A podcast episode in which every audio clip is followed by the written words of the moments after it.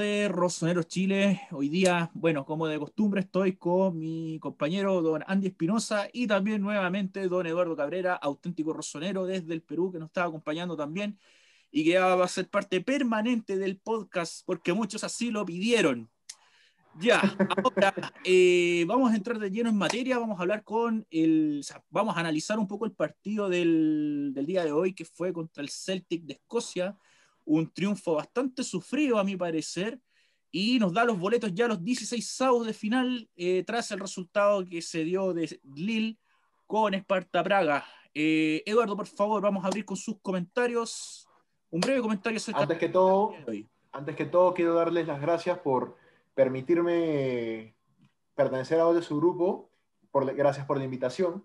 Segundo, quiero decir que el equipo me pareció que jugó muy bien a pesar de que ese tras, traspiés que tuvimos al comienzo del partido por un error estúpido de Krunic, me pareció muy tonto ese, regalo, pero se nota que Krunic no, no juega en esa posición. Se le ve muy incómodo porque él en verdad al final de cuentas es un volante, es un, es un número 8.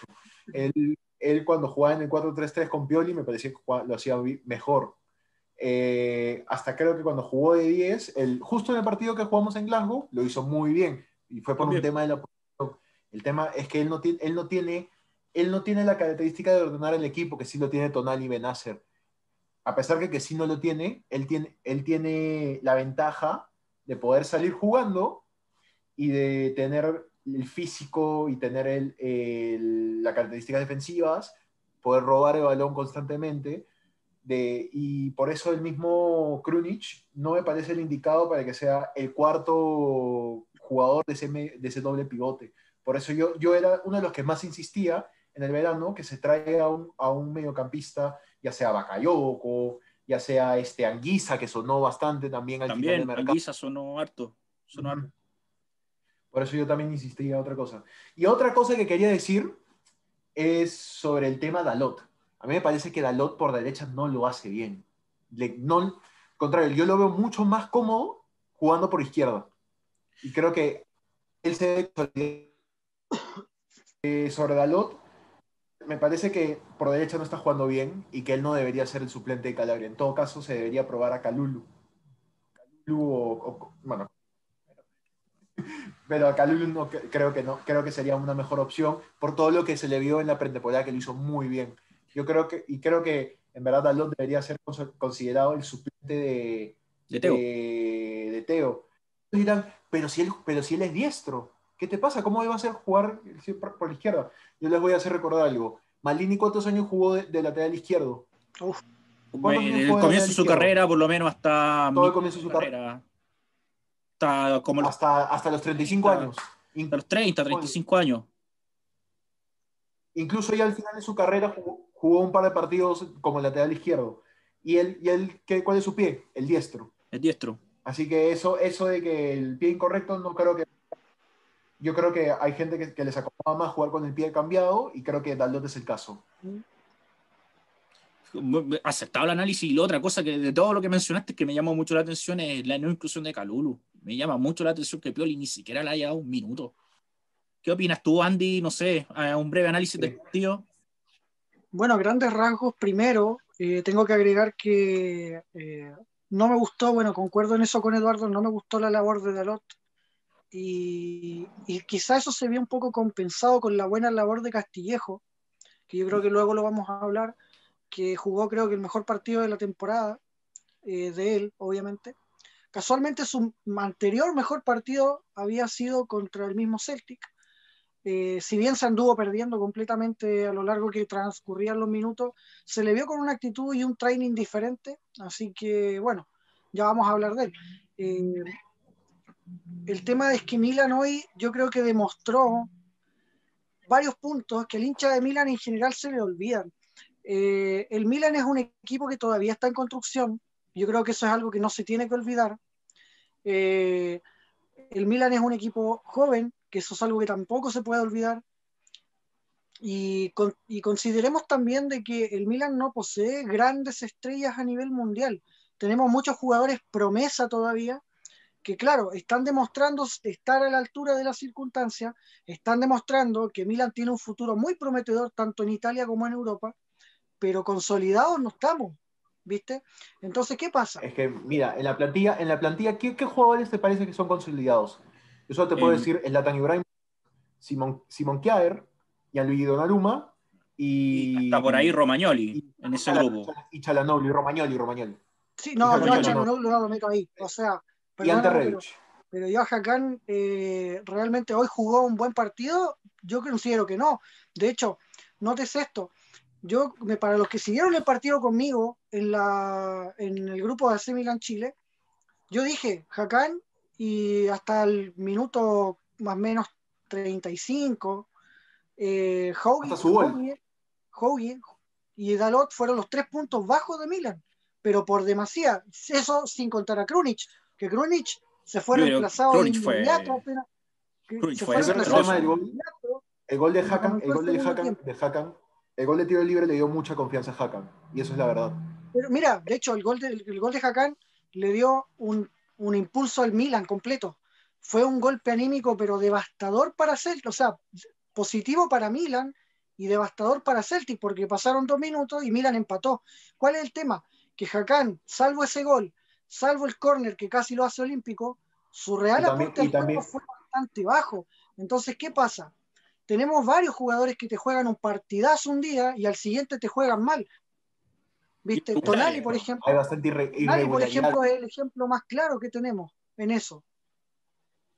Ya, vamos a entrar a analizar un poquitito más. Eh, bueno, tenemos varios puntos en común. No he dado, bueno, en mi opinión, en el general del partido la di hoy en la tarde en Instagram. Bueno, los que no, que nos pudieron, los que lo pudieron ver, eh, les reitero, está en AC Milan Chile en, Instagram para que puedan ingresar y meterse y puedan ver mi comentario referente al partido. Eh, sería como redundar que lo dé de nuevo, pero bueno, vamos a iniciar con las alineaciones. Andy, por favor. De Milan. Bueno, no sé si sea necesario dar la de Celtic, pero sí voy a hablar de la de Milan. Ya. Eh, Guillo Donnarumma al arco, inamovible Guillo. Dalot por, por derecha, sorprendió ahí Pioli eh, Kiaer acompañado de Gavia, eh, Teo Hernández completando la defensa, en medio campo Kessie y Krunic, también Krunic ahí, bastante raro esa, esa inclusión, eh, línea de tres en ataque de Castillejo, Hogue y Chalanoglu, y Revich en delantera. Bien, vamos a entrar a ver el siguiente. Voy a dejar plantear la siguiente pregunta. Eh, ya en vez de analizar un poquitito el partido, bueno, voy a decir algunas cositas si están de acuerdo conmigo o no. Mira, los primeros 20-25 minutos me sentí que estaba viendo de nuevo el partido del Spal, sentí que estaba viendo de nuevo el partido contra el Verona, el Milan entró muy dormido, eh, creo que mm, no eh, es un defecto que se, en ciertos partidos eh, pasa y mucho. Y, me, y la pregunta que voy a dejar planteada es la siguiente. ¿Ustedes creen que el Milan miró muy por encima al, Celtic hoy? Que ya, digamos las cosas como son, Celtic estaba prácticamente eliminado de la Europa League. Eh, parte tú, Andy. No, y aparte, y aparte el Celtic, por ejemplo, no, ahorita no es el líder en Escocia, cosa que es costumbre. Ahorita es el Rangers. El Rangers es el líder. Rangers, wow. Es el, es el, Rangers es el líder. Le lleva, le lleva 11 puntos de ventaja al Celtic, pero consideren que Rangers tiene dos partidos menos. O sea, dos partidos más, perdón. Ya, el Celtic tiene dos partidos menos que el Glasgow. Claro, entonces por ahí no es tanta la diferencia que se puede dar. Ahora, eh, respecto a la pregunta que me hiciste, eh, yo no creo que Milan menosprecie rivales, yo creo que lo que pasó hoy, esos primeros 25 minutos desastrosos, tiene mucho que ver con el equipo, con, el, con, con la edad del equipo, con la experiencia del equipo, eh, además, Milan hoy plantó un equipo semi-alternativo, lo que también te da a entender que el, club, tanto Pioli como el club, no tienen mucha intención en la Europa League. Si bien yo le encontré mucha razón a Vito de Palma hoy día cuando dijo, Milan quizá debería, quizá debería puntuarle un poco más de fichas a la Europa League, porque también tiene un punto de clasificación importante ahí, porque si la, gana, eh, accede dentro del bombo 1 a la próxima temporada de Champions, lo cual es buenísimo, pero siento, creo que es más fácil para el club clasificar o asegurar el cupo a Champions por la Serie A. ¿Por qué? Porque son más partidos, porque tienen margen de error mucho más amplio, porque el plantel lo puedes ir rotando en caso de quedar fuera de la Europa League y no te va a doler tanto como estar disputando tres torneos al mismo tiempo. A ver, a ver, a ver, a ver. El tema acá es, que el, Milan lo que quiere es este. Disculpa, disculpa Miguel. Dale, no, eh, dale nomás. ahorita, nosotros, ¿qué, está, qué, está, ¿qué es lo que está buscando el Milan? Volver a la gloria. Y al momento que el Milan quiere volver a la gloria, quiere, ¿qué es lo que más anhela? Volver a Champions. Ese es el objetivo. Al final de cuentas, el objetivo principal. No es el Scudetto, no es este. Y no es, el, no es la Copa Italia. El objetivo es volver a Champions. ¿Y cuáles son las dos opciones que tenemos para ir a Champions? O quedamos entre los cuatro primeros, o campeonamos la Europa League. Y también otro tema. El Milan lo que quiere al final de cuentas es volver a la gloria también. A largo plazo ese es el objetivo. A corto plazo es, ese, es regresar a la Champions. Y al momento que, a largo plazo queremos volver a la gloria, ¿qué, ¿cuál es el primer escalón que podríamos tomar? Ganar la Europa League. ¿Por qué no ganar la Europa League? Sé que, sé que es algo muy utópico, pero el Sevilla, ¿quién ganó el, año pasado la Europa League? La ganó el, Sevilla. ganó. Una pregunta, ¿el Sevilla es mejor equipo que el Milan? No, el Sevilla. No, no. No lo es. No lo es. No lo es. Yo creo que el Milan tranquilamente puede ganar la Europa League. Solo se la tienen que proponer. ¿Por qué no? ¿Por qué no ganar la Europa League? ¿Por qué no ser un ejemplo en Italia? De hace 10 años que un equipo italiano no gana una Europa League. 20. El Milan puede ganarla. Yo creo. Más de 20. Más de 20. El último que ganó la Europa League fue el Inter, 98. Y, y, qué, y qué chévere, imagínate. ¿Cómo le sacaríamos el pecho, el pecho a, al Inter que ellos el año pasado perdieron la final de la Europa League y nosotros le sacamos en pecho y le decimos, nosotros la ganamos, papá, nosotros somos los reyes al final de cuentas, en Milano. En todo caso, agregando un poquito el comentario, eh, pero no sé, no la verdad no sé qué diferencia habría entre ganar, entre ganar la, entre ir al bombo 1 con ganar la Europa League o estar en el bombo 3 o 4. O sea, igual nos podría tocar un rival como más fácil o más difícil, pero yo parto de la base, igual eh, podríamos ganar, ganar, a hacer frente en ambas competencias y creo que Milan tiene plantel para eso. Claro. Partiendo por, por el tema de que si vamos al bombo 1, no nos van a tocar los campeones. No nos va a tocar el campeón de, Italia, de, digo, de, de, Inglaterra, no nos va a tocar el, el campeón de, de, la Champions. O sea, por ese lado nos beneficiaría un montón. O sea, igual el nos puede tocar el segundo puesto en Inglaterra que, y, o, el, segundo puesto en España, igual de jodido puede ser. Pero, pero igual es, un, es una simple cosa de, ya decir, el Milan está regresando. El Milan ya, ya otra vez es un equipo más consolidado. Por ese lado, si te pones a observar. Y más atractivo netamente para, para que podamos traer jugadores, creo yo. No sé, pienso yo. Exacto. Ya. Sí, bueno, dale. dale. No, no, yo te iba a decir, pero bueno, el objetivo de Milan no es clasificar a Champions. ¿Cómo? Yo creo que para Milan es más cómodo, como decías hace rato, hacerlo a través de la Serie A. ¿viste? Entonces me da la impresión de que no es que el equipo esté menospreciando rivales, pero me da la impresión de que el equipo está tratando de equilibrar un poco el rendimiento de los jugadores, porque Milan partió pero dormidísimo hoy día el partido. De hecho, o sea... No es la primera vez que nos pasa, ¿viste? No, o sea, pasó con los mencionados partidos el año pasado contra Spal, este año con Verona, y a duras penas pudimos sacar los partidos en todo caso. Bien, vamos a otro punto. Eh, hoy día tenemos que, es punto aparte, eh, vamos a hacer un punto aparte para mi gusto el mejor y para mi gusto el peor. No sé si estarán de acuerdo conmigo que Krunic hoy día fue el peor. Sí, yo considero que sí. Empezando que el gol, que el gol viene un error suyo. Pero empezando, pero, pero hay un tema. Este, algunos pueden decir, Krunic no es un jugador para el Milan. Yo creo que la respuesta es, Krunic no es un jugador para el juego del Milan. ¿Por qué? Krunic es un volante, es un 8. Lo que ha buscado Pioli, primero que todo, cuando, cuando se ficha a Tonali, a mí me venía la idea de que Pioli quería cuatro pivotes titulares. Y se vendió mucho la idea, y bueno, obviamente sí se, lo, sí, sí se negoció el fichaje de Bakayoko. El tema es que Chelsea no se dio. Ese es el tema. Chelsea Pero no se dio. el tema es que al final de cuentas se quedaron con Krunic, porque hubieron, hubieron ofertas por Krunic. Hubo oferta del Torino, hubo oferta de, del Mainz, creo, que un equipo, eh, creo que ese era el equipo. Era, de- no, no era el Mainz, era el. era el Fortuna Düsseldorf, creo. Creo que el Fortuna Düsseldorf. Andy, si me puedes ayudar ahí, no, no No era recuerdo el Niza. si era el No, Mainz no. o, el, o un equipo alemán, pero Me acuerdo que era un equipo, o sea, de color rojo de eh, Alemania. lo tengo en la punta de la lengua.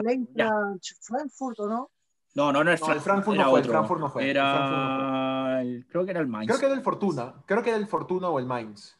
Creo, o, el, o el Colonia. No, el Colonia está en la B. Ah, cierto, cierto. Colonia está en Ya, la B bueno. de Alemania. No recuerdo el Pero equipo, bueno. pero bueno. Sigamos con, con el punto. Y se le buscó vender a, a Krunic. Entonces, para el Milan no es, no es esencial. Krunic no Me es soblan por, esencial. disculpa, Friburgo, volviendo al punto anterior, Friburgo, Friburgo, me soblan por interno que es Friburgo, el Friburgo, equipo Friburgo. que quería a Krunic. Ajá. Y, y entonces, él no es un pivote, como decía, él no es un pivote, ni tampoco es un 10, él es un volante.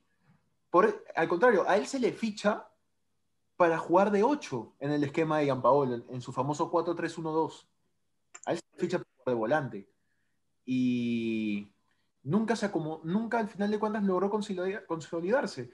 El antes de que llegue Zlatan, para mí, el mejor medio fue, fue la vez que jugamos 4- 4-3-3, cuando jugamos Benacer, Paquetá, Krunic. Para mí fue uno de los donde mejor fútbol se vio en el Milan. Cuando que, cuando que sí, no jugaba nada. Ahora, ahora el, el negro se ha tapado completamente y está jugando increíble.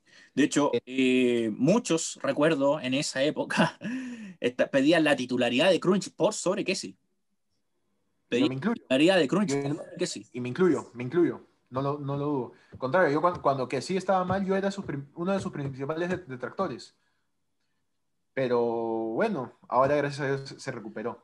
Pero respondiendo a la pregunta, ¿tú crees que no es jugador para Milan o que simplemente el esquema no le favorece, como pasó con Paquetá, por ejemplo? Lo segundo, el esquema no le favorece. De hecho, yo también iba a decir exactamente lo mismo.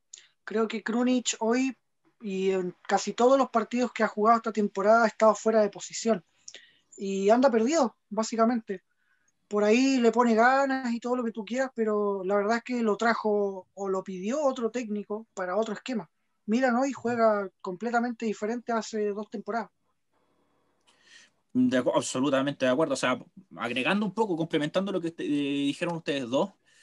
A ver, yo no voy, voy a ser un poquitito abogado del diablo al respecto. Yo creo que el esquema de el esquema y el planteamiento de Pioli eh, tiró a partir un poco a Kronic hoy día. Yo creo que el planteamiento de Pioli en un inicio fue errado.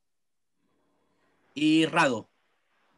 En todo caso, eh, si sale Krunic, eh, en todo caso, ¿qué harían ustedes? ¿Traer a alguien de la primavera, repatriar a Povega, a Breccianini, o subir a alguien del primavera, o traer otro jugador para complementar eso?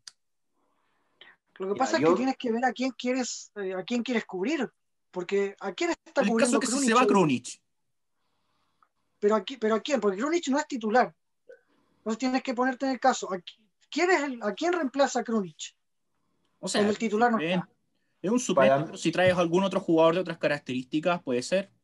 El tema es que, mira, yo creo, yo, y yo le dije en verano, que un, el jugador, el- un jugador que venían a traer es un jugador estilo que sí, un, no sé, un africano o un... o un- Más de un- corte, quite. Claro, un, un africano pivote 5 más, que sea más de corte, más físico.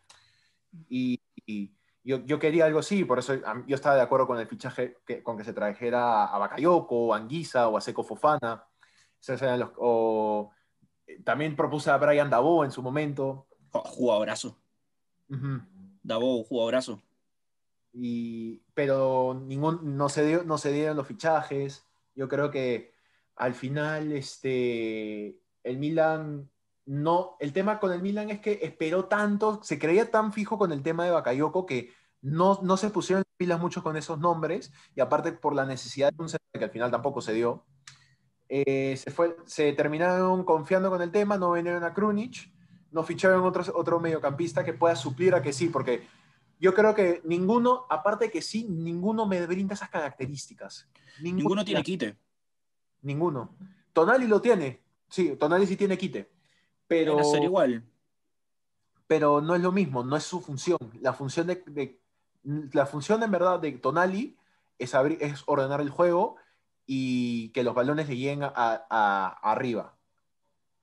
Claro, lo que pasa es que, a ver, Krunic no es un armador de juego, a mi juicio, y, esa es la función que cumple Benacer en el Milan, en el medio. Él mueve los hilos del equipo y la velocidad a la que juega, etc. Y Krunic no tiene esa capacidad, simplemente no, no encaja en eso. No encaja, no encaja, exacto. O sea, para ustedes. Yo no encuentro que sea un mal jugador, conste. Yo encuentro que Krunic es un excelente jugador, y de hecho, cuando la gente lo quería echar la temporada pasada, yo fui uno de los defensores. Encontraba que era un muy buen jugador, pero en este momento, en este Milan, Krunic no entra, así de simple. Yo tampoco, yo tampoco pienso así. Yo creo que Krunic es un muy buen jugador, pero que actualmente no puede, no, no entra en los planes del Milan. No, sus características no te brindan lo que te pide el, equipo. O sea, en conclusión, eh, ya estamos claros que Krunic no, no, es un jugador que encaje con el esquema de Pioli y con lo que se está jugando actualmente en Milan. Ahora, la contrapregunta que les hago, y yo creo, y yo estoy claro, eh, yo creo que eh, Bakayoko era el hombre o algún jugador similar a Bakayoko, yo creo que sí. ¿Sí? El que hubiera quedado como nivel de era Seco Fofana, pero, pero bueno, no prefiero no dar mi opinión de su, de su decisión. ¿Qué opina Andy? ¿Algo más que agregar? ¿O alguno no, la verdad que haya gustado en esa posición? No, yo, yo optaba por Bakayoko. Eh, creo que Bakayoko era un jugador que no teníamos hace mucho tiempo y que dejamos escapar muy fácilmente. Yo creo que si Milan hubiera pujado un poquito más, Chelsea hubiera cedido. Esa es la verdad. Y no habría terminado en Napoli por una ganga, si ese es el tema. Lo que, lo que pasa es que, es que el Napoli sí le pagó, sí le, está, sí, le va a pagar el, lo, que pedía, lo que pedía el Chelsea. Pero ojo, Eduardo, amigo, eh, el Chelsea le cobraba a Milan 35 millones de euros. Al Napoli le cobra 18. ¿Qué? 18 millones de euros. 18 millones de euros. Se lo dejó en 18. Claro. Entonces, le, eh, le voy a decir al público, ahorita, le voy a pedir disculpas por la ignorancia del grupo al, al, que esté viendo esto. Este, les voy a pedir disculpas por, por no haber sabido. Gracias por, gracias por corregirme. No, si nosotros tampoco sabíamos. Si yo, a mí, a mí me, me, contó el amigo de Napoli. El de Napoli Chile me contó a mí. Sí, si no fue hace mucho esta información. Y no fue hace ni siquiera fue hace mucho. A mí me contó él y yo le pregunté por cuánto les cobró Bacayoco. ¿30 millones? No, me dijo 18 millones de euros. ¿Qué? Y yo quedé con, con una cara de sorpresa, igual que tú recién. Bueno, que va a ser gracioso después del video ver mi reacción. este, pero, pero en verdad, yo, yo, tenía entendido que era entre los 30 millones. O sea, el Chelsea no, 18. Nos, quería ver la cara. Nos quería ver. No sé si nos quería ver la cara, yo creo que las circunstancias fueron diferentes. Eh, yo creo, creo que el Milan dejó de empujar. Simplemente no, no tuvo lugar ahí. Yo creo que eso fue lo que pasó. Sí, de repente. yo creo, que, se encontraron con eso. Yo creo que Chelsea no quería ceder porque sabía que a lo mejor Milan no iba a poder pagar o que le iban a mandar de vuelta nuevamente. Entonces yo creo que por ahí va el tema, aparte que mantuvo, mantuvo, inflexible con, con las cifras. Eh, la directora deportiva de Chelsea, que todos sabemos que ya es una chica bien dura para negociar y Maldini para parecer también lo es. Entonces, por lo mismo, nunca llegaron a un punto de acuerdo. Chocaron, chocaron. Claro, y seguramente después la dirigencia de Chelsea le dijo a la chica esta, oye, ¿sabes qué? Tenemos que largar a este jugador, así que bájate un poquito. Ya, la vamos con la contraparte del día de hoy, con Jens Peter Hogi. Eh, para mí, el, por lejos, el mejor jugador hoy día, esta joya de Noruega. Eh, ¿Creen que con la actuación de hoy día ya está ganando puntos para hacerse con la titularidad? Mm, Dale, tú. Ya, ya, ya. La verdad es que yo hoy día encontré que Hoggy jugó muy buen segundo tiempo. No así el primer tiempo completo. De hecho, sus primeros minutos contrastaron mucho, o sea, perdón, eh, fueron muy eh, en línea con el Milan. Eh, jugó, estuvo bastante desaparecido, erró bastante, se le notaba nervioso. la verdad es que no fue un buen primer tiempo para Jogue, por lo menos hasta el minuto 30-35.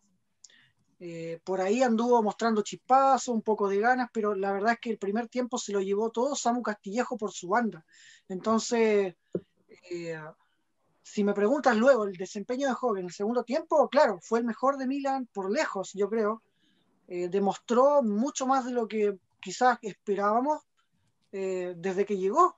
Yo no le había visto un partido tan bueno a Joven desde que llegó a Milan por el segundo tiempo. ¿Viste? Entonces, ahora, si me preguntas, ¿con esto ya gana la titularidad? No, no lo creo. Eh, es un jugador, yo creo que Milan tiene que puntuar quizá para la próxima temporada o dos temporadas más, pero con el nivel que tiene, como te digo, yo creo que yo creo que le va a quitar la, titularidad ya sea a Leao o al mismo Revich eh, por izquierda, porque el chico tiene un talento natural sobresaliente eh, de hecho, el gol que hizo el día de hoy es una, fue una obra de arte. Maradoniano. la verdad es que, bueno, hasta ese punto Jogue había sido regular.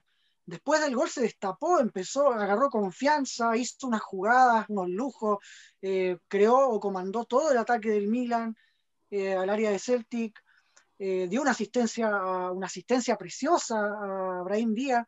Entonces, como digo, creo que es un jugador al que le falta un poco de maduración. No sé si está para ser titular hoy. No sé cómo va a terminar la, temporada. Porque si sigue mostrando todos estos chispazos cada partido, si cada partido en el que juega te saca una genialidad, claro, probablemente gane la titularidad eventualmente. Pero yo puntuar a Hobby en este momento mm, creo que es muy apresurado. Creo que eh, a él habría que apostarle la ficha de la temporada que viene. Porque de momento lo ha hecho, pero espectacular en los minutos que ha tenido. Hoy por hoy, para mí, Hauge, o este, me parece un, jugador, una promesa increíble. Yo creo que tenemos un jugador, por lo menos para cinco o seis años. El tema es que yo no creo que esta temporada sea la temporada que se destape. Creo que ahorita es un poco más que se acostumbre. Ya ha tenido destellos, eso sí. Este, y qué bueno que, que haya metido ese gol y esa asistencia le va a dar bastante confianza. Y eso es lo que yo, al final de cuentas, lo que más quiero es que a los jugadores jóvenes les den más oportunidades y sigan creciendo. Sobre el tema hobby, otra, ya volviendo al tema, yo mm. creo que tiene mucho futuro, tiene mucho techo, pero hoy por hoy para mí no es titular, y estoy de acuerdo con Andy con lo que dijo. Yo creo que ahorita no, no, no es el titular. Para mí, Revich es el titular, a pesar que antes Leao también vino muy bien. Yo creo que para el esquema de Pioli, para el juego de Pioli, el que te ve el mejor juego es Revich, porque Revich es el que, si te das cuenta, los mejores partidos de Teo Hernández en el Milan ha sido con Revich en la banda. Es, el que mejor ayuda a Teo, es el que mejor le cubre la espalda a Teo a la hora de que él sube. Por eso lo ayuda más en la defensa prefiero mil veces a Revich por el momento. De hecho, creo que... además, solo para, para complementar, Revich me da la impresión además de que complementa tanto en defensa a Teo como en ataque al que esté en punta, eh, cuando juega en el, por la banda eh, de extremo. O sea, yo, o sea, autocontestándome la pregunta, eh, es un muy buen jugador, o sea, todos lo vimos con el partido que nos hizo en el eh, con el Bodo. Eh, no, fue para sacarme el sombrero. Eh, de ahí que lo, lo, vi, dije, este chico va a ser un crack de clase mundial. Si no pasa nada raro con este chico y si se le lleva de forma correcta, Hoji va a ser un crack de, de clase mundial.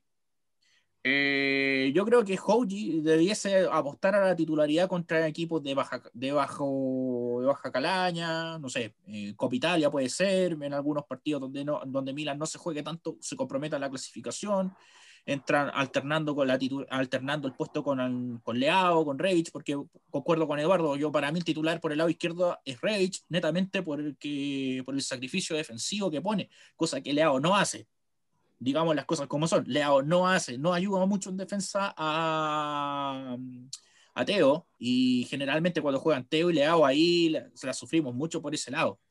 Entonces creo yo que Hoji le falta todavía, es un muy buen jugador, un muy buen prospecto, eh, pero yo creo que dentro de dos o tres años más vamos a ver la, el verdadero potencial de este chico. Eh, yo creo que luego van a empezar a llovernos las ofertas, sino de los grandes, de PSG, de City, de Real Madrid o de Barcelona.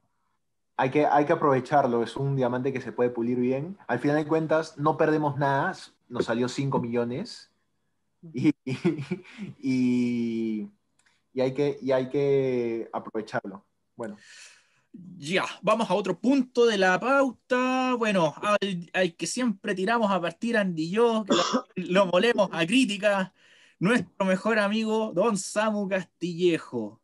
Hoy día, para mi parecer, me tapó la boca. Yo no le voy a, yo no le voy a, yo no lo voy a criticar hoy. hoy día yo no lo voy a criticar a Samu Castillejo porque generalmente lo tiro a partir. Y Andy también lo tira a partir entre los dos. La pregunta es: ¿empieza la resurrección futbolística de Samu Castillejo o siguen considerándolo un jugador absolutamente irregular?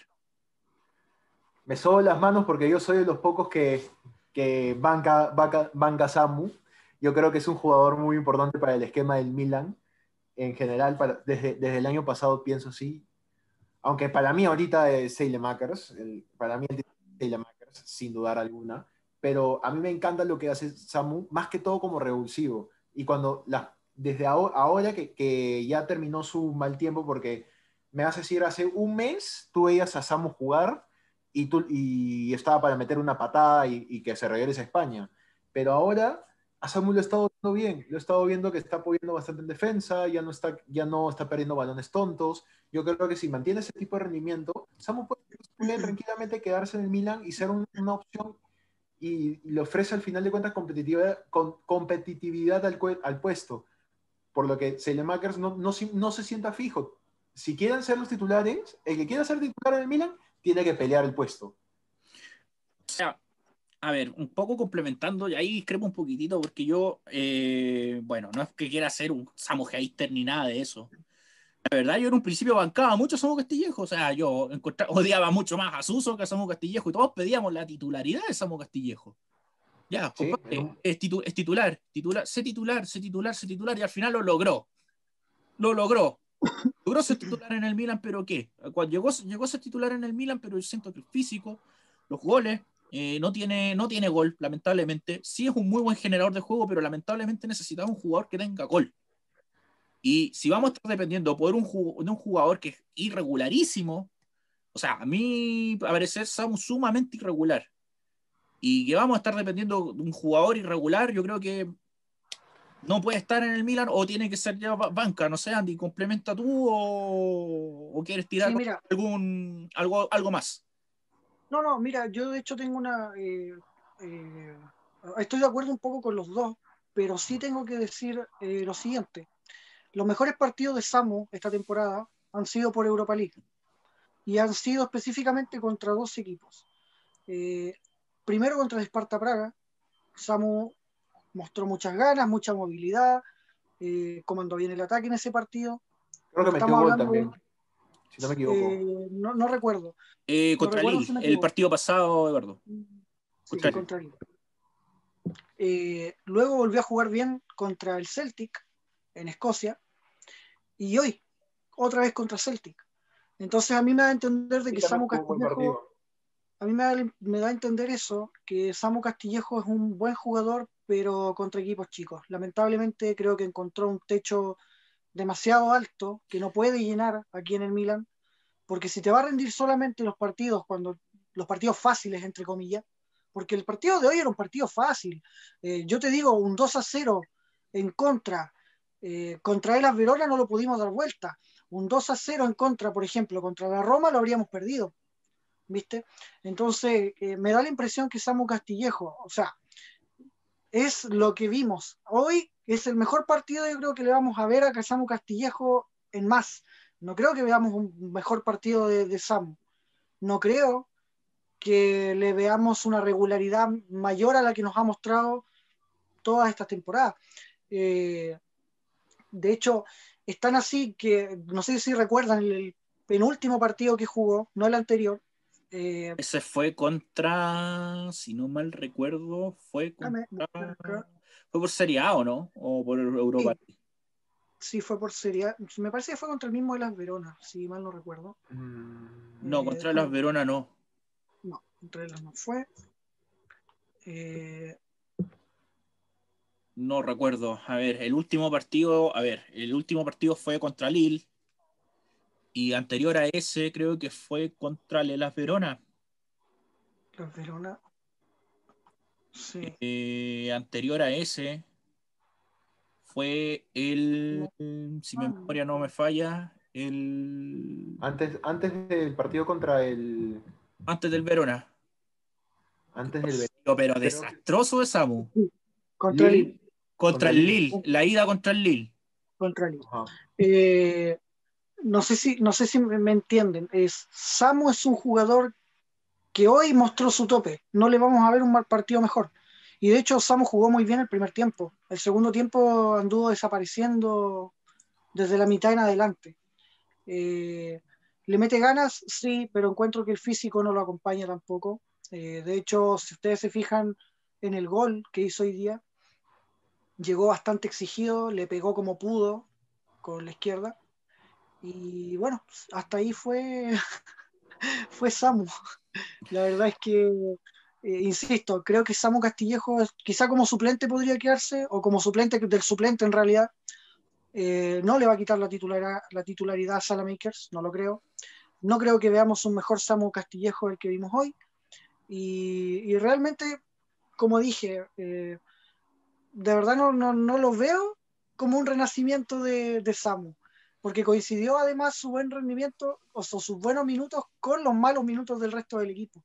Así que bueno, Bueno, Bueno, yo para terminar, mi- para, para terminar lo, lo, lo que decía de Samu, en mi conclusión es que yo creo que Samu podría rendir muy bien como un, juego, un revulsivo. Yo creo que los mejores partidos que ha tenido Samu esta temporada, no me ha parecido este, eh, los mejores partidos que ha tenido Samu esta temporada, me parece que han sido siempre entrando de suplente y apoyando al, equipo y apoyando al equipo en defensa, haciendo tiempo, driblia y por ahí buscar un gol. Pero creo que su principal fun- función tiene que ser la de ser un, revulsivo para el equipo. Ya. Eh, bueno, conclusión Samu. Ahora vamos con otro punto que es polémico actualmente con el equipo, polémico en todo el universo rosonero, que es Hakan Çalhanoğlu. Si se le renueva o no. Eh, ¿Creen ustedes que anímicamente lo de Hakan eh, fue netamente que su impulso haya sido netamente por las declaraciones que dio Maldini referente a su renovación? o que haya tenido alguno, o que simplemente hayamos visto un buen partido, como en consonancia con lo que, lo que pasó también con Samu, o sea, si vemos como un leve renacimiento del turco, porque a mi parecer hoy día no jugó mal, pero tampoco hizo un excelente partido, o sea, para mí fue regular. sí, bueno, eh, Dale. solo para, para complementar, eh, concuerdo completamente. Hakan eh, hoy tuvo una labor muy importante en el gol, en el descuento, que fue un golazo, eso nadie se lo puede negar. De hecho, yo creo que nadie le tenía fe a ese tiro libre, pero tanto que lo peleó y al final dejó parado Te voy a contar, voy a contar algo, voy a contar algo. Ya, Ya. cuenta la anécdota, cuéntala, que, que está buena, está buena, está buena. En el grupo, en el grupo de, de- que tenemos en WhatsApp nos- entre nosotros, yo justo pongo la puta madre, tiro libre, ojalá lo patees Teo. Y yo cuando estaba escribiendo digo, voy a poner que ojalá que lo patee Teo, porque de repente me funciona la mufa. La tía- Funcionó la mufa. Me funcionó la mufa. Sí, no, sí, de hecho, a ver, a ver, a ver, fue un golazo, fue un señor golazo, el mejor gol del Milan el Razo al día de hoy. ángulo. Golazo. Quedó parado. parado el arquero, el arquero quedó Parado. absolutamente parado. Y saben, parado. y saben una cosa, y hubo un tiro libre del Celtic que pudo haber sido el 3-3, no sé si se acuerdan, Le sacó Gillo. y Gillo me- se metió un tapadón, un tapadón. En verdad para mí Gillo es un es el amo y señor del arco del Bueno, Milan. vamos, digamos. vamos a hablar Ya vamos a hablar de Gillo. Ya vamos a ya, ya vamos a hablar de Gillo. Sí. Eh, pero Bueno, referente a Hakan, Volviendo al Eh, tema, dale. tanto que peleó el tiro libre, y claro, eh, su labor fue darle esa, ese impulso o reimpulso a un Milan que estaba dormidísimo, que estaba siendo superado, pero completamente por el Celtic. Un Celtic que dominaba muy bien. ¿eh? Eh, este chico de ex PSG, Frimpong creo que es. Eh, Frimpong, ese, el, el, era del Arsenal, Frimpong. De la derecha, de la derecha. Una bala. Buenísimo. Frimpong buenísimo. Bueno, resulta... también hizo un muy buen partido, creo yo. Sí, sí. Bueno, los tenía, tenía loca la defensa de este chico y tras ese gol, el equipo tomó un impulso nuevo y desaparecieron todos los agentes figuras de Celtic que estaban eh, dominando hasta ese momento el partido. Ahora, Hakan tuvo esa, eh, tuvo ese tiro libre, tuvo el córner que casi lo hace olímpico, que el arquero la saca porque estaba bien parado solamente, si no habría sido otro golazo. Pero eh, ¿cuál fue? Pero el resto del aporte de Hakan en el juego, en el partido, fue bastante discreto. Esa, esa es mi opinión. Entonces, igual mesura con eso. Porque yo leí en varias redes sociales a mucha gente, poco menos, diciendo, viejo, Hakan es el mejor tirador de fuera del área en toda la Serie A y algunos hasta en Europa. Eso, creo que lo puso José Rodríguez, si no me equivoco. Pero bueno. No recuerdo quién lo puso. La cosa es que. Creo que, fue, José, creo que fue José soy, Calcho, pero bueno. Este, para refutarme un poco, bueno, a, complementar lo que tú dices, yo creo que Hakan tuvo antes del tiro libre, el, partido de, de Hakan me, pareció me parecía paupérrimo.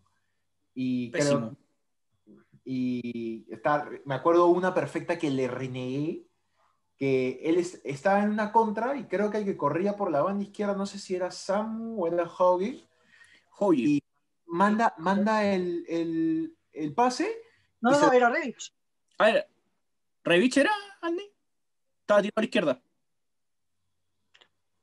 Creo que, creo que sí fue Revich. No recuerdo bien. Revich era una contra. Iba Revich y por el lado derecho iba eh, Samu. Y tenía todo para darle el pase a Revich y estaba todo perfecto. Manda el pase y le regala al, al jugador. Ese, ese, gol de tiro libre, al final de cuentas, fue un, un, shot, de, un shot de adrenalina para el equipo y, y, ayudó al equipo a desahuevarse, porque esa es la verdad, se desahuevó. Y, y, el equipo empató el partido y lo volteó, gracias a Dios. Y somos líderes. Digo, bueno, pasamos de ronda, sería la respuesta mejor. Pasamos de ronda, en realidad. Pasamos de ronda. Olvidé, mencionar eso, pensaba mencionarlo al comienzo. Pasamos de ronda, ya pasamos de octavos y es lo más importante. Al final de cuentas es lo más importante. Bien, vamos a otro punto de. al otro, otro punto más que tenemos anotadito aquí en la pauta. Ese, ese me gusta, ese punto me gusta. Ese, este punto también me gusta a mí, o sea. A todos, a todos. Eh, Gillo, vamos a hablar un poquitito de Gillo Donnarumma. Para mí hoy día fue una actuación consagratoria de Gillo, un arquero de 21 años, casi 22 ya, porque en febrero del próximo año cumple 22, que ya lleva más de 200 presencias en la Serie A, ya es titular, casi, es titular en la selección italiana. Eh, para mí es un arquero de época, el digno heredero de Buffon. De... Más que, y más que digno, más que digno, creo yo. Y yo creo que va a ser mejor que Buffon. A mí, a, mí, a, mí parece, a mí parecer Gillo va a ser más que Buffon. Es que, es que bueno, me sacaste la, palabra de la boca. A la, a la edad de Gillo, Buffon no está tan consolidado. Buffon está en el Parma.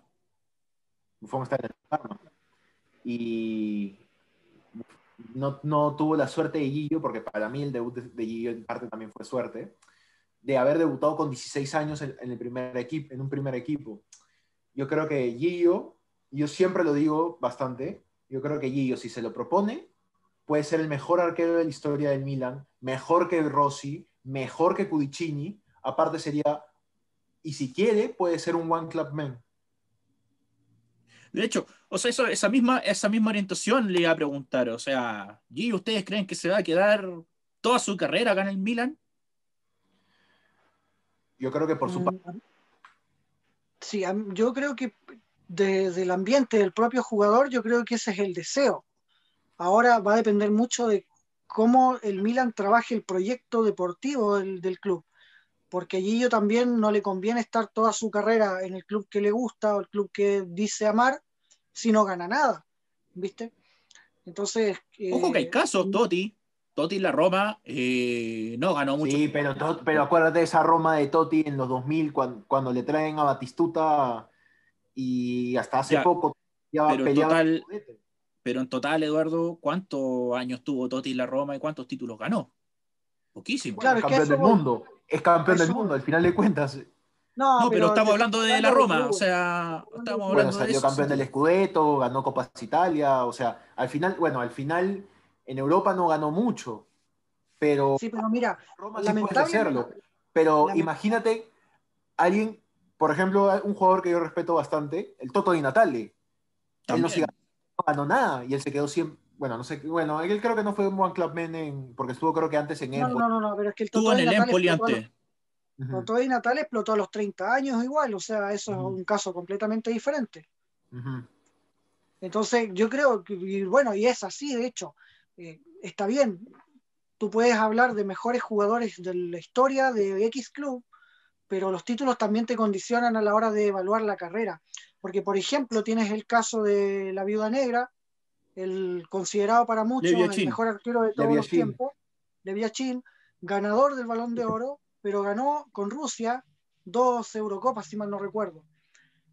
Entonces, y como figura excluyente de esa selección rusa. Entonces, claro, tú, tú puedes hablar de que Donnarumma puede ser el mejor portero de la historia del club. Para mí, para mí Donnarumma está para ser el mejor arquero de todos los tiempos. Ojo, ojo con lo que estoy diciendo. Guardemos el mí, de Andy aquí. Para mí Donnarumma está para ser, de verdad lo digo, de verdad, está para ser el mejor arquero de todos los tiempos. Pero eso va, tiene que ir acompañado también de títulos, porque tú no puedes hablar de un mejor jugador sin, que, sin ganar nada. ¿viste? y eso va a depender mucho de lo que haga Milan y de lo que haga en la selección italiana. Yo creo que la selección italiana, por ejemplo, tiene un proyecto fijo y puede ganar algo, ya no sé, quizás este mundial o el próximo, pero de que va a ganar algo. la Nations League, que yo creo que Italia es candidato con la Nations League, o sea, yo creo que eso eh, le favoreció. igual, Incluso, aunque no sea la la Eurocopa también es un torneo importante. Pero lo que haga en Milan, yo creo que va a determinar su carrera. O sea, la otra pregunta que quiero dejar planteada también, y complementando un poco lo de Guillo, ¿hace cuánto que no ven un arquero tan seguro en Milan? Yo desde, no sé, Dida me da seguridad, ni, ni, Dida, ni Dida me daba tanta seguridad. Ni Dida. Porque al final Dida tenía la suerte de que, de que tenía una gran defensa, pero era tan, pero tan probable el error. Bueno, yo era ese equipo, primero que todo, pero, pero de lo que me han contado, de videos que yo he visto, partidos que he visto, Dida no me daba, tan, no daba tanta seguridad. Yo creo, y si nos vamos más en, nos podemos ir más en, en locura, creo que desde Sebastiano Rossi no teníamos un arquero así. Wow. Eso ya es ir.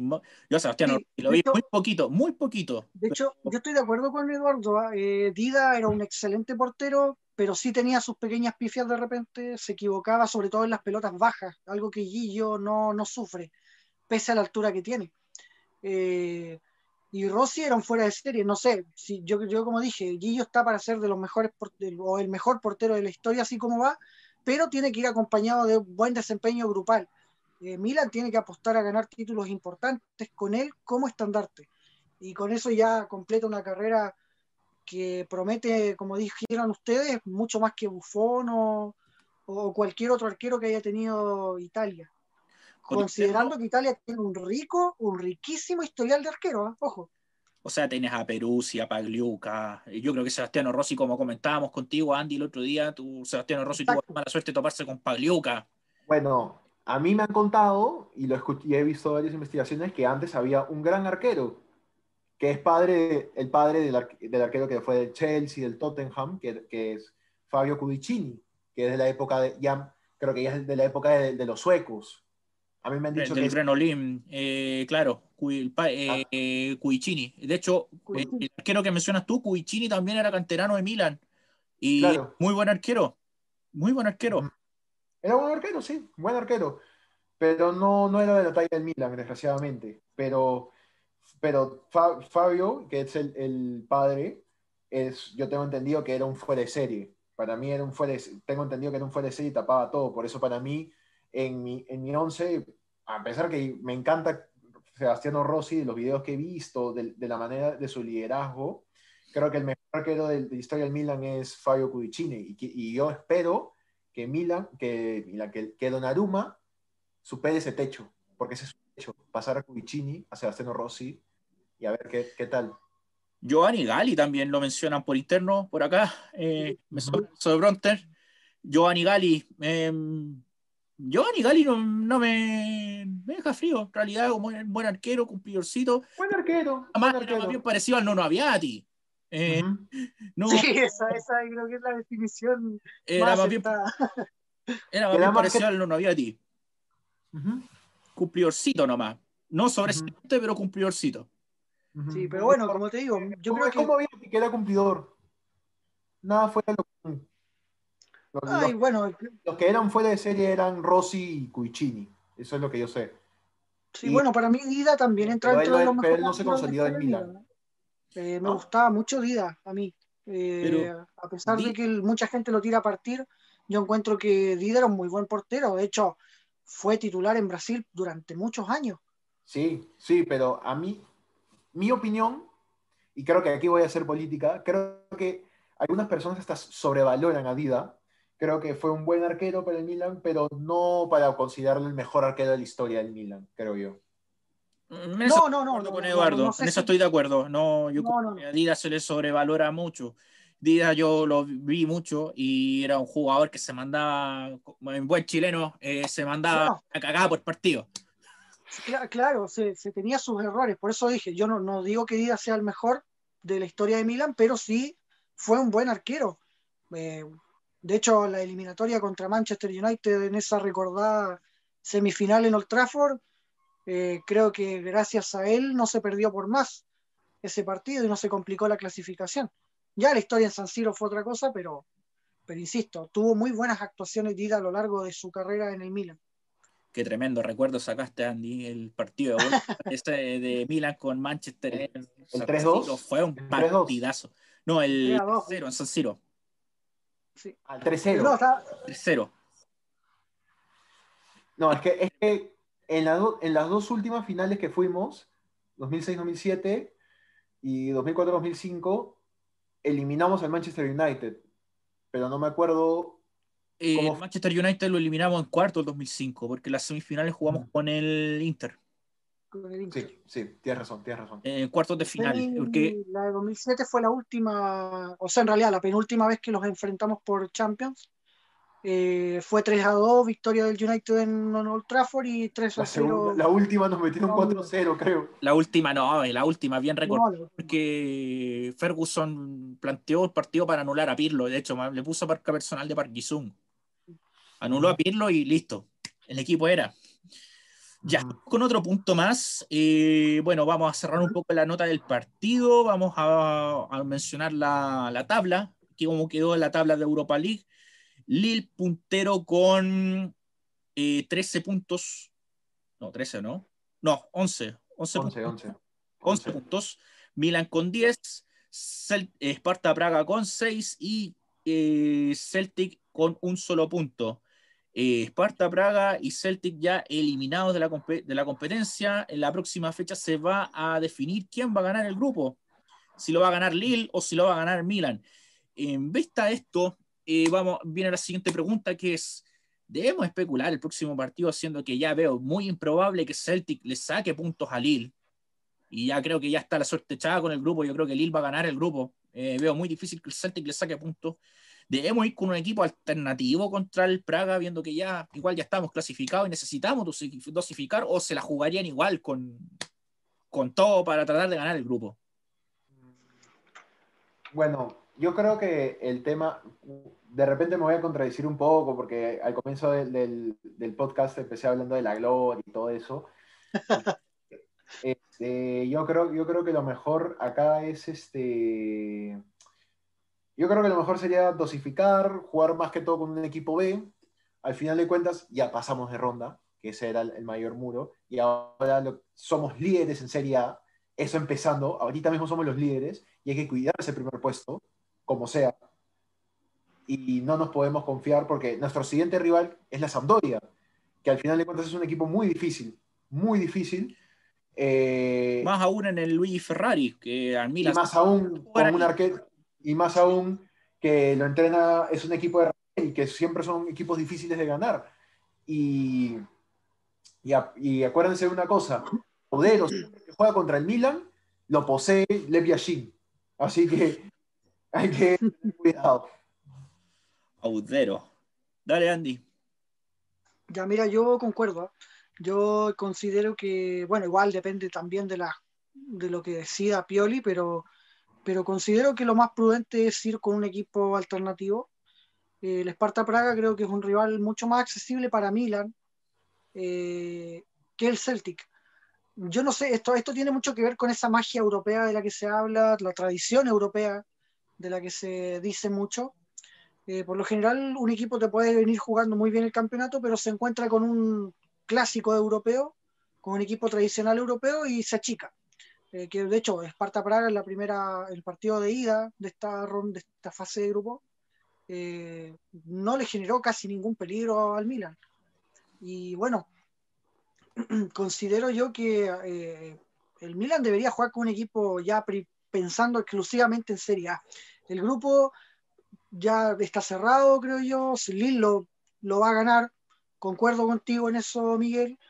Y, al final, en, fase de 16 avos y octavos y cuartos y semi, eh, hay que ganarles a todos. Eh, si quieres ser campeón de algo, tienes que ganarle a todos. Y, y bueno, independiente de quién nos toque, ah, ojo, puede bajar Real Madrid, PSG, Inter, Shakhtar, eh, Leipzig, yo el que le tengo Manchester United, pueden bajar todo eso. Disculpa, yo el que tengo, yo eh, la pregunta ahora iba un poquito orientado a eso, lo que estabas mencionando ahora, Andy. Eh, hay que estar ojo con los Champions también. Hay que estar ojo también con los de Champions, con los que van, van a bajar. Personalmente, al que, al que a mí más me da susto, aunque no lo crean, es el Leipzig. Sí, yo creo que a todos. Sobre el Leipzig. juega muy bien. Ahora, volviendo al tema, da lo mismo, da lo mismo en realidad con quién nos vaya a tocar en la siguiente ronda, eh, en caso de no ganar el grupo, eh, porque en definitiva hay que ganarles a todos. Esa yo creo que es la mentalidad del ganador y la mentalidad que Slatan le puede implantar al resto de sus compañeros por la experiencia que él tiene. Yo asumo que él le va a decir eso. No sé si me entienden. Sí. Mira, antes, antes de pasar a, la siguiente, a, la, a lo siguiente, a mí me encantaría encontrarme contra el Leipzig, un tema de, que fui, le, tengo ya tanta cólera al tema, al tema Ragnick, me tiene tan harto que quiero chapar al Leipzig y sacarle la y que, y que el Milan le saque la mierda. A los Ragnick lovers, a las viudas de Ragnick como una vez. Para las viudas de Ragnick, cáense a su casa. No, no, pero mira, mira, y, solamente para agregar, eh, yo creo que la mayoría de la gente que sigue al Milan está eh, de acuerdo de que Pioli no es el técnico ideal para liderar un proyecto tan grande, pero tampoco estoy de acuerdo con que haya llegado o con que llegara Ragni en su momento porque él conoce muy bien el fútbol alemán y el fútbol italiano es completamente diferente. Eso así como es, es una antípoda, es una antípoda totalmente. completamente distinto y también está el miedo de que los técnicos extranjeros en realidad en el, en el, en el Milan anteriormente, no, o sea, perdón, no en el Milan, en el Serie A en general han fracasado rotundamente. O sea, veamos el caso de De Boer en Inter, veamos el caso, no sé, de Rafa Benítez cuando también estuvo en Inter, más atrás Rudy Feller en Roma también fue un desastre. no, y, tenemos, y son excelentes técnicos. Luis Enrique en Roma también. No le fue tan mal, a mi parecer. Mm. No le fue tan bueno. Bueno, vamos con. Bueno, hoy día vamos a suprimir. vamos a suprimir un poquito el tema de las notas porque hay una pulgueta en la oreja que ya me está molestando bastante. Eh, vamos con el podio y el antipodio de hoy. O sea, vamos, vamos a cambiarlo por el podio y el antipodio. O sea, podio a los mejores y antipodio a los peores el día de hoy. Eh, bueno, voy a partir yo. Eh, para mí, mejor, el mejor hoy día, el número uno fue Jens Peter Hoyi. El segundo mejor, le voy a dar la plata a Gillo Donnarumma. Y el tercero, ay Dios me libre. El, bronce le voy a dar a Samu. Dios me libre de esto, de lo que estoy diciendo, pero bueno. Y el antipodio, para mí el, el oro en el antipodio se lo lleva Krunic la plata se la lleva, ya hilando un poco fino, Dalot. Eh, yo creo que el, el, segundo gol de el segundo gol de Celtic fue culpa de él. Hizo mal la, línea de offside. Y, sí, también, también. Y el tercer, el tercer lugar eh, se lo doy a Revich. El bronce del antipodio el día de hoy. Ya, chicos. Y eso que hizo una asistencia. Pero sí, sale bien como. Sale bien como. En mi caso, mi podio sería. Eh, el primer puesto se lo daría a Howie. Ya. El segundo puesto se lo doy a Gillo. El tercer puesto. Mm, ahí sí debato un poco. Pensaba entre Hakan y Romagnoli. Pero creo que se lo voy a dar a Hakan por el motivo de su gol. Creo yo. Ah, ya, por el tiro libre. ¿Y el antipodio? Eh, creo que el mismo que el tuyo. Repito, podio. Este. Krunic. Krunic, Dalot y, y Reich por descarte. Dale, Andy, te toca. Ya, yo voy a instaurar la polémica entonces acá. Ájale, ya dale. Para mí, para mí el podio eh, de los mejores, en primer lugar está Guillo. Creo que si hubiera jugado algún otro arquero no ganábamos hoy día. Eh, tuvo un par de tapadas espectaculares, así que Guillo. Sobre todo en el 3-2. En el 3-2, ese, esa tapada. Es, en, ese no, y, viejo, nos, nos, nos bombardearon el arco los primeros 10 minutos. tuvieron tres llegadas y un gol. Y los dos primeros goles remates lo, dejaron, lo, dejaron, lo dejaron completamente indefenso. Sí, sí. Entonces, por eso, Guillo para mí, el primero. Segundo lugar se lo doy a Jogue, por lo que expuse antes de, respecto al partido. Y el tercer lugar se lo voy a dar a Castillejo, porque, bueno, igual, Dios me libre, como dijo Miguel, pero, o Dios me perdone en realidad, pero sí, eh, Castillejo creo que hizo el mejor partido que ha jugado esta temporada. ¿Y el antipodio? Eh, bueno, no, para mí no está tan complejo el antipodio, que creo que Krunic em, fue el peor de la cancha, eh, por lejos, por algo fue el primer reemplazado sin ninguna discusión.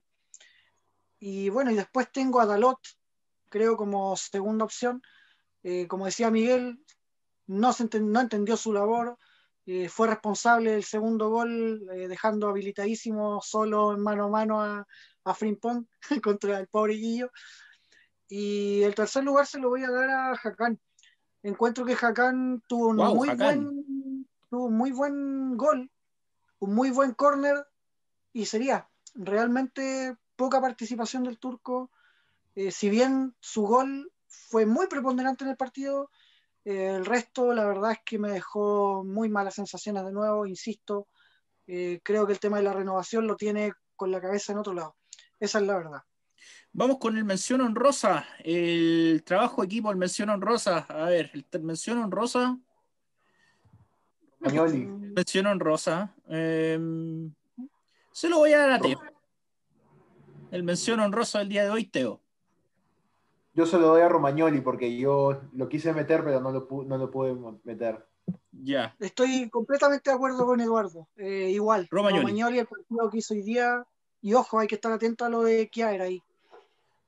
Algo que no mencionamos, o sea, la lesión de Kiaer eh, al minuto 10. Yo pensé que el vikingo eh, jugaba todo el partido, o sea, que volvía al partido en todo caso, pero lamentablemente no, se recuperó. Yo creo que el domingo contra Sampdoria no va a estar ni siquiera en la banca. Yo creo que vamos a tener fuera al vikingo por varios días. Y muchos, los que, los que, tengo muchas personas en otros grupos así, que me dicen que, por ejemplo, Gavia no juega bien sin Kiaer. Y creo que hoy día han demostrado que Romagnoli y Gavia sí pueden jugar juntos, simplemente porque por un mal partido que tuvieron hace seis meses contra el Spal, no significa que así van a jugar siempre. Yo creo que tranquilamente Romagnoli y Gavia pueden jugar juntos y hoy día me han demostrado que sí pueden hacerlo. Muy bien. Ya, vamos a cerrar ahora y vamos a, dejar todo listo. El próximo partido va a ser contra Sampdoria el día domingo, un partido clave para conservar el liderato en la Serie A. Eh, bueno, en realidad estamos cinco puntos arriba, o sea, En el peor de los casos seguiríamos siendo líderes, pero ojo, con una distancia mucho menor. No nos podemos confiar. Las finales para, para, para cerrar, saludos, no sé, lo que quieras decir. ya. Voy a partir. Primero que todo, no, le doy a Eduardo que parta primero. Ah, ya, bueno. Primero que todo, agradecerles por invitarme a pertenecer a esta familia. Segundo, quiero mandar un saludo para, para, mis amigos, para, para mis amigos en, en, Instagram, en Twitter. Eh, mandar un saludo a Memo del Tauro del Diablo y a los demás miembros, a Fede, a Jorge a, y a Juan. Mandarle un saludo a, a, a mi amigo Tomás que próximamente va a tener su página en, en Instagram, a, y a, los chicos de la voz rosonera, a mi amigo ES Milan, mi tocayo, la cuenta, una cuenta salvadoreña. Salvador. El, del Salvador. Y, y, a, Eduardo también, el otro, el otro administrador de Universo C. Milan. Dale, Andy, para cerrar. Eh, olvidé más o menos lo, que tenía en mente, pero lo que sí voy a decir es, eh, bueno, eh, síganos en, en, Insta, síganos en, en, ¿cómo se llama? en Facebook, en Twitter. Y bueno, un saludo a nuestro productor que nos está acá hinchando, pero... Hoy ya está, está más loco, está, está, está desquiciado. y bueno, no, saludar a David, felicitarlo también por su por la sección en el Rincón de, Keeping. Ha hecho un trabajo espectacular. Y bueno, ojalá tenerlo pronto también con nosotros acá en el podcast. Ya, y bueno, los saludos, eh, bueno, vean el Rincón de Kilpin, es, un, una tremenda sección del amigo David, eh, un saludo para él. También un saludo a, mi, a, otro amigo también mío, a Sebastián de México, que probablemente nos va a acompañar. Tenemos alguna sorpresita con él. En una de esas nos acompaña el próximo podcast. Eh, ahí se va a cumplir mi sueño de hacer un, un live con, con, Eduardo y con Seba al mismo tiempo. Eh, em, bueno, también saludos a la gente del Tábolo. Eh, Hoy día estuve un ratito en el live de Tábolo, eh, ahí los, ayudé, los les comenté también. Saludos. Yo también entré, yo también entré, incluso participé. Eh, y bueno, eso más que nada, chicos, chicos comenten, compartan, suscríbanse. nos vemos, nos estaríamos viendo post partido Sampdoria. Ahí vamos a hacer otro capítulo del podcast. Y como siempre, para despedir, Forza Milan. Forza, Milan.